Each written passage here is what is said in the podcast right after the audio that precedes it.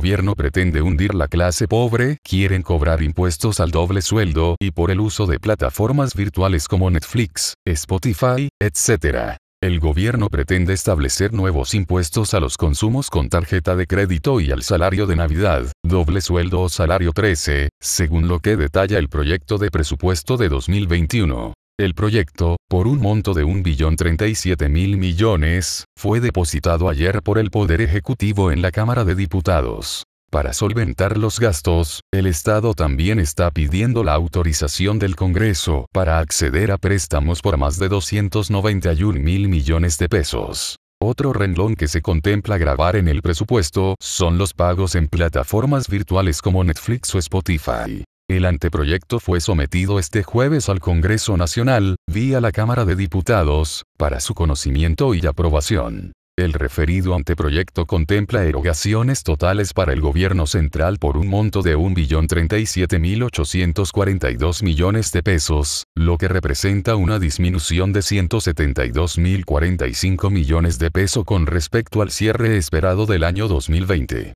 La pieza legislativa contempla un importante esfuerzo de priorización del gasto público, con el fin de reorientar el mismo a los sectores más necesitados y evitar redundancias.